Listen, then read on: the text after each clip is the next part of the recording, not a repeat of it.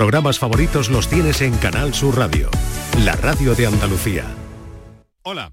Aquí estamos, como cada tarde, situados a las seis y pocos minutos, dispuestos a compartir con ustedes en esta edición del viernes hasta las seis y media aproximadamente, abordando asuntos que tienen que ver con la salud y hoy dedicado a la prensa especializada y lo que publica y también a un encuentro muy singular que vamos a mantener con un andaluz, un pediatra, que trabaja en Irlanda. Muy buenas tardes y muchas gracias por estar a ese lado del aparato de radio.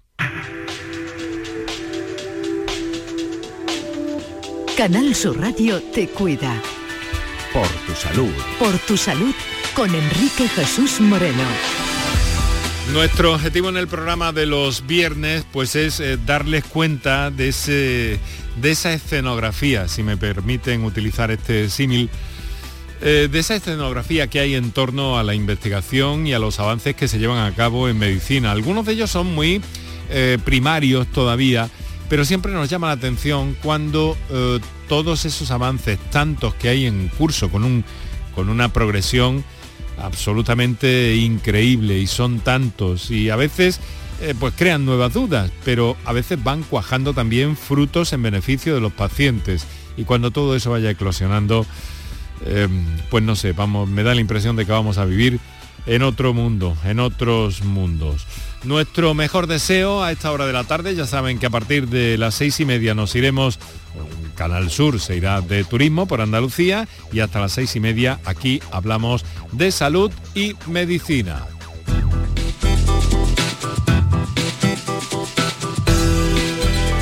Ya saben que esos titulares destacados de la prensa especializada también es algo que nos trae cada tarde de viernes nuestro buen amigo Paco Flores.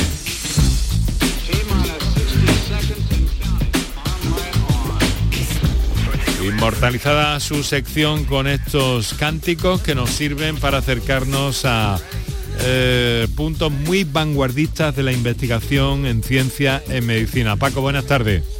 Buenas tardes. Me dejáis un poquito que escuche la música para que baile. Yo, yo lo sé que lo hacéis intencionadamente. bueno, no, es que la radio tiene una estética y una gramática. Sí. Sí, y entonces todo eso forma parte de eso, no creas que es por ti. Es que, sí, es que a veces se, olvida que, la radio tiene una, una estética, una puesta en escena, una forma de llegar a los oyentes cálida, amable. Pero el tiempo es otra cosa. Eso es aspectos que se van perdiendo de la radio y que a mí a poco que me pique, pues me gusta. Me gusta, vamos que salto. ¿Me entiendes? ¿Tú me entiendes? Por eso ahora, por eso ahora hace falta un desahogo.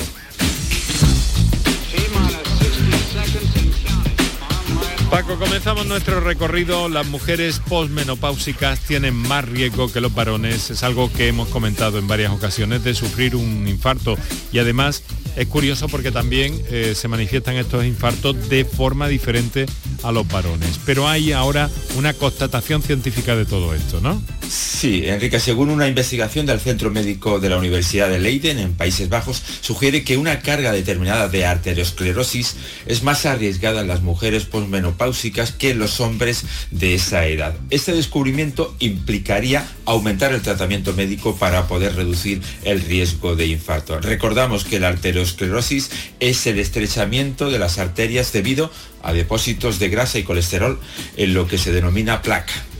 Vale, Paco, te hemos escuchado en la prueba perfectamente y ahora te, escuchamos un poco enlatado. A ver si puedes ajustar y acercarte un poquito más ahí al, al microteléfono ese súper tecnológico, super VoIP que tienes ahí y a tu pantalla para la absorción de sonido para que te veamos un poquito mejor si es posible. ¿eh? Me gusta contar cosas de la radio. Tengo esa manía. Total. No sé por qué será. Descubren el segundo caso en todo el mundo de una persona resistente al Alzheimer.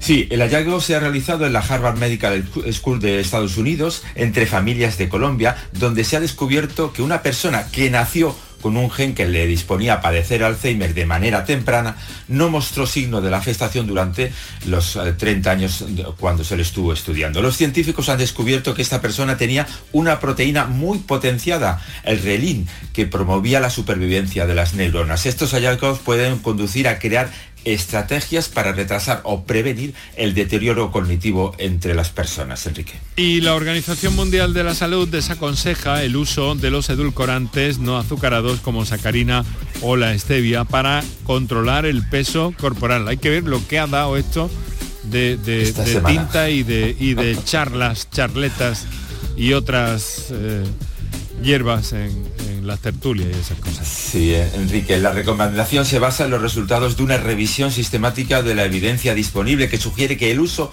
de los edulcorantes que no tienen valor nutricional, no tienen tampoco ningún beneficio a largo plazo en la reducción de la grasa corporal en adultos niños. Es más, la investigación también sugiere que puede haber posibles efectos indeseables del uso a largo plazo de estos productos con un mayor riesgo de diabetes tipo 2, enfermedades cardiovasculares y mortalidad en adultos. La OMS recuerda que se debe considerar otras formas de reducir la ingesta de azúcares libres como consumir alimentos con azúcares naturales como la fruta o alimentos o bebidas no azucaradas. Descrito el interruptor molecular que permite la regeneración de tejidos. Esto tiene calado.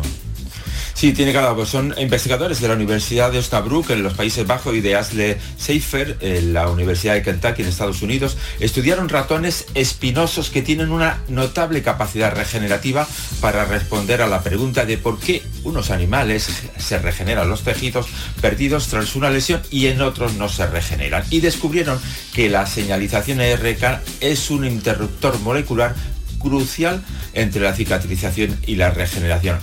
Eh, recordamos, Enrique, que se calcula que alrededor del 50%, personas del, 50 eh, de las personas mueren de una enfermedad que implica la cicatrización. Y vamos con más de Alzheimer, Paco, porque hay un trabajo que pone de manifiesto cómo las proteínas tóxicas se propagan por el cerebro en la enfermedad de Alzheimer.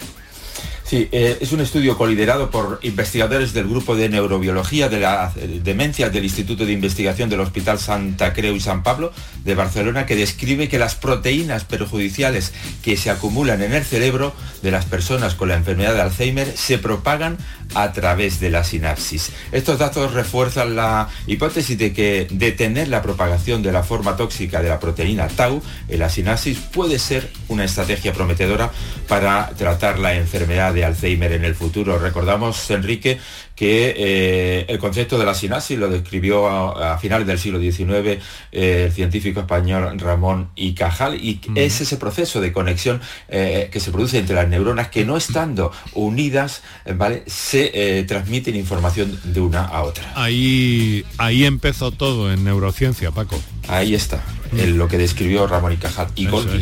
Ahí empezó todo. Y de ahí que, a pesar de, todo el tiempo que ha pasado, eh, esté considerado, porque es que ahí empieza todo.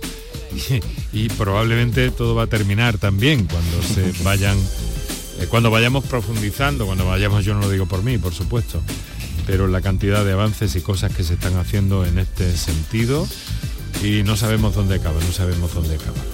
Pero siempre estará Ramón y Cajal ahí, el punto de partida. Bueno, Paco, pues vamos a centrarnos en otro asunto que nos has eh, eh, traído hoy eh, para conversar con el doctor Alfonso Rodríguez Cerrera, que quiero decir que es uno de los médicos andaluces con más publicaciones científicas. Está adscrito al Instituto Hispalense de Pediatría, actualmente trabaja en Irlanda como pediatra digestivo y como profesor en el University College de Dublín. En, esta semana que se ha celebrado el Día Internacional de la Celiaquía, pues eh, este viernes hemos querido conocer cuáles son las investigaciones que se llevan a cabo en este campo y hacia dónde van los avances en este sentido, sobre este aspecto eh, cada vez pues, más preocupante también entre la población contemporánea. Doctor Rodríguez Herrera, bienvenido una vez más a la Radio Pública de Andalucía. Muy buenas tardes. Hola, muy buenas tardes. Muchas gracias por vuestra invitación a compartir este tiempo. Bueno, ya sabe que Paco eh, cada tarde con los invitados que traemos en viernes nos traza un perfil, en este caso, de su, de su trabajo y su persona.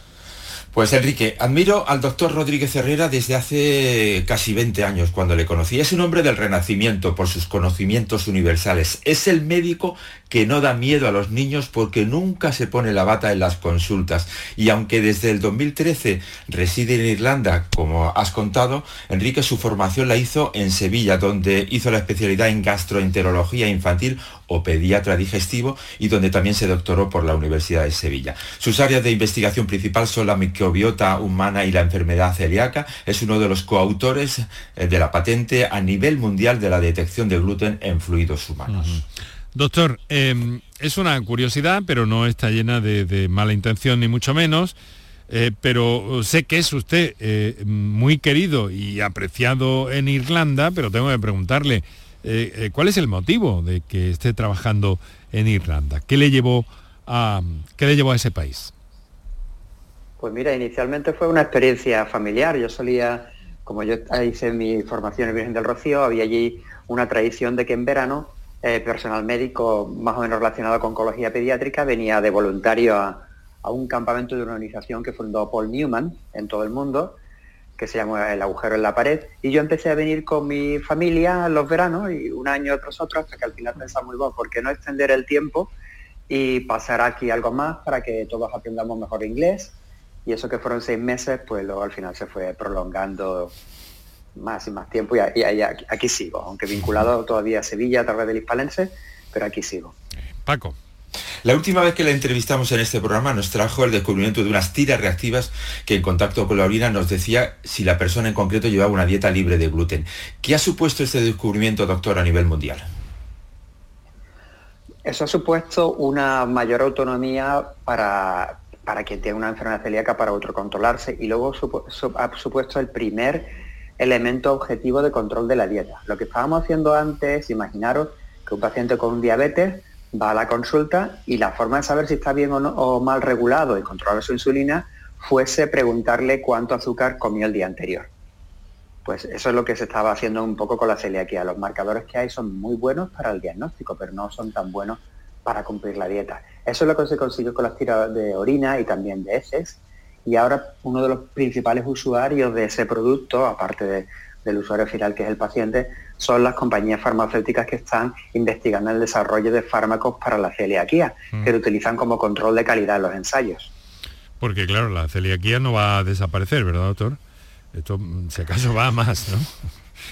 Ojalá, pero el número de casos van en aumento y lo que ha sido bueno y malo, por ejemplo, para la investigación es que en Estados Unidos, que yo pensaban que tienen una tasa muy baja de celíaco, o tienen la misma tasa que, en Europa y en todo el mundo, o el creciente número de, casos en, Asia, sobre todo en India y China, lo que ha llevado es pues, que se inyecte mucho más dinero en investigación, que al fin y al cabo es lo que nos interesa para buscar soluciones. Claro, claro. Bueno, y entonces, eh, mm, bien, vamos a ver. Eh, mm, ¿Dónde está la clave entonces? Eh, hemos dicho al principio que es uno de los eh, especialistas con mayor número de publicaciones científicas.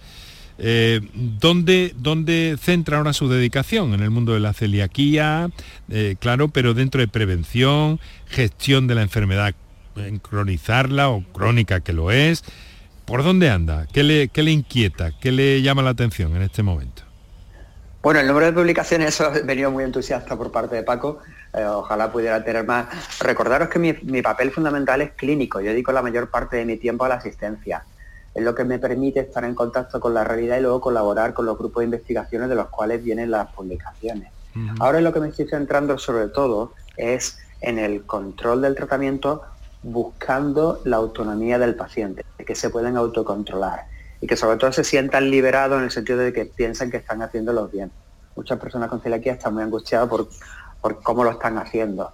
Entonces esto es un motivo para mí de mucho interés. Y luego prevenir que aquellos, porque la mayoría cuando se exponen al gluten al cabo de los años no van a tener síntomas. Pues evitar que esas personas que están expuestas al gluten y no tienen síntomas crean que están bien, no lo estén y desarrollen complicaciones. Esos son mis objetivos ahora. Ya, doctor, ¿llegará algún momento en que la celiaquía no sea una enfermedad crónica? No lo podemos saber, pero yo soy muy optimista y creo que sí, sobre todo porque he visto que en los últimos años los fondos dedicados a investigación se han multiplicado y a mayor inversión en investigación, mayor resultado. Lo hemos visto masivamente lo que pasaba con el COVID, como en pocos yo diría que meses pasamos de un desconocimiento absoluto a empezar a tener las primeras prototipos de armas terapéuticas y meses después llegaron las vacunas. Si hubiera más fondos y más recursos y más gente dedicada, entre todos aparecerían soluciones. Y yo creo que aparecerán. Vamos a otra cosa. Eh, hace una década eh, nos, eh, nos hizo llegar la idea de que la microbiota era determinante en cuanto a varias enfermedades, pero que desconocíamos mm, cómo lo era. Esa relación, además, entre el intestino y el cerebro. Ahora ya sabemos más. ¿Qué valor tiene la microbiota 10 años después? ¿En qué momento estamos en este sentido, doctor? Se ha definido como un órgano más. Es, es un, una buena pila de genes y una buena pila de funciones metabólicas que ocurren, pero no solo en el intestino, también en la piel, en el aparato respiratorio. Hay algún autor que plantea la hipótesis que puede haber una microbiota relacionada con el sistema nervioso. Toda esa interacción eh, va a ser el objetivo de tratamiento. Ya sabéis que se ha conectado con el Alzheimer, se ha conectado con enfermedades neurodegenerativas, está muy conectada con la celiaquía. Lo que pasa es que es mm. difícil de estudiar. Es como ir a la, puerta de un bosque tropical y solo mirando desde fuera intentes comprender todo lo que ocurre dentro. Esa es la dificultad que tiene. Y se, siguen dando avances en este sentido, supongo, claro. Se, siguen dando muchísimos avances, tanto tanto que es difícil pues, mantenerse al día. A mí es un tema que me, que me gusta mucho y ya, ya me cuesta seguirlo. ¿eh? me gusta muchísimo seguirlo. Sí, esto es, es, un mundo eh, curioso este de la sobreinformación muchas veces, ¿no? No digo que sea mala la información, ni mucho menos. Si es buena, es buena. Pero, claro, hay tanta que, no puedes abarcarla toda. Esto pasa a, nivel ciudadano y a nivel eh, investigación también y le pasa a ustedes, ¿verdad, doctor? Pues ahora mismo, de hecho, hay algunos programas que llevan ya años de desarrollo de inteligencia artificial precisamente para intentar depurar la información, porque incluso un especialista en un determinado campo no puede filtrar todo lo que se publica, no puede distinguir qué es relevante de lo que no, porque hay mucha publicación que luego es irrelevante, ¿eh? dado que la publicación es necesaria para hacer progresar los currículums de los profesionales, pues desafortunadamente se puede publicar mucho material irrelevante y te quedas mm. perdido en esa nube claro. para saber lo que es importante y lo que no. Ya. Y doctor, el papel de los virus en este complejo entramado de la microbiota, ¿qué, papel juega? Oh, es un tema apasionante. Eh, hay pocos grupos trabajando en virus. hay una enorme cantidad del material que hay en el microbioma que son virus y todo apunta a que son los virus los, reguladores de la función de la microbiota. Mm.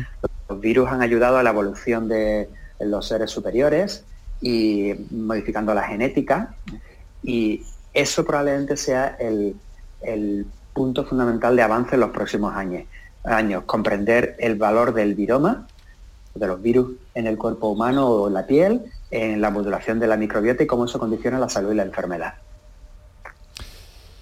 Increíble, increíble. Doctor, vamos a ver, hay una cosa, no sé si sabe, eh, casi seguro que sí, pero claro, es que no podemos estar al tanto del todo, pero ¿sabe que hoy es el Día Internacional del Té? Que claro, tendrá un reclamo comercial y todo esto, ¿no? Pero es una bebida de las más, eh, junto con el café, de unos grandes mercados que mueve millones y millones y millones de euros en todo el planeta, lo mismo que el café y el azúcar, por ejemplo. Pero uh, ya me atrevo a preguntarle, ¿no?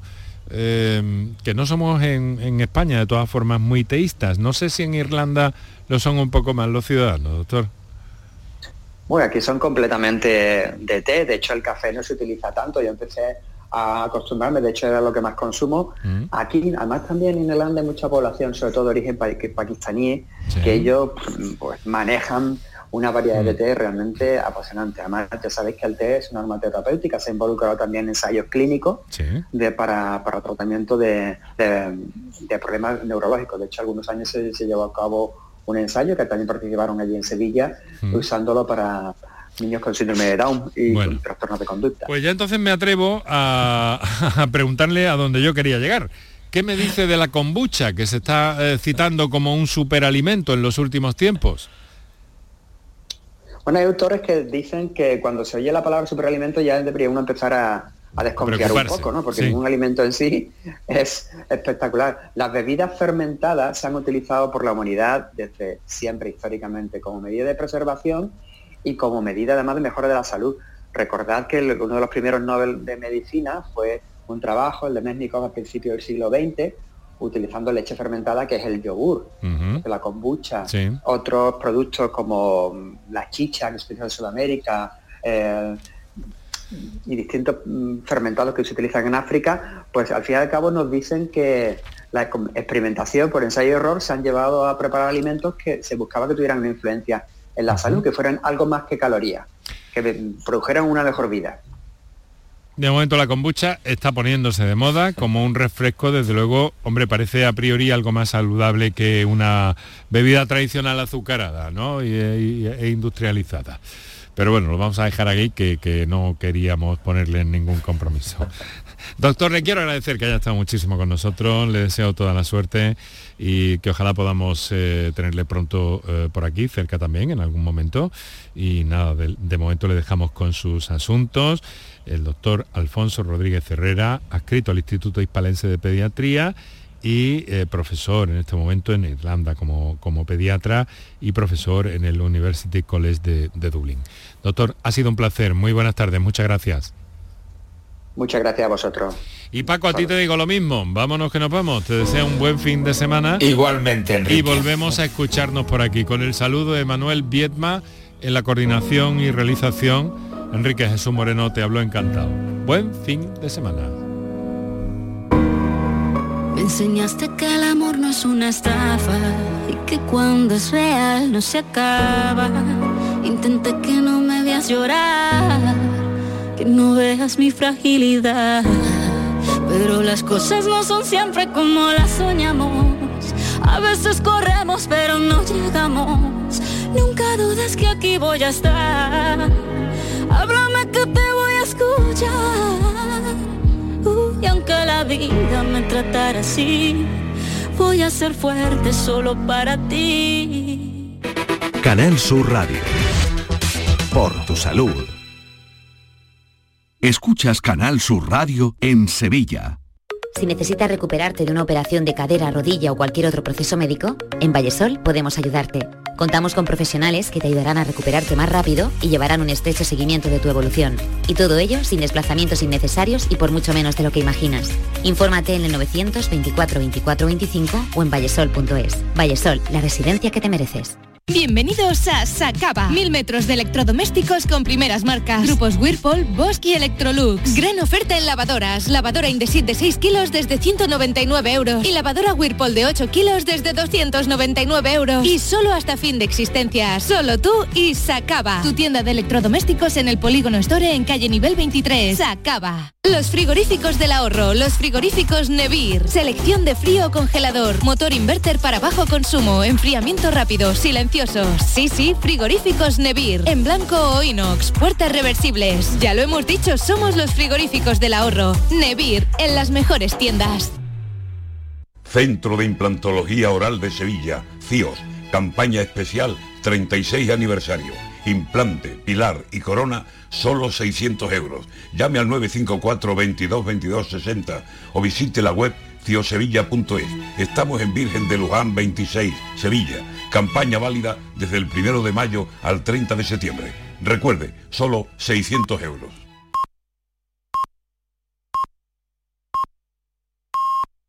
En Canal Sur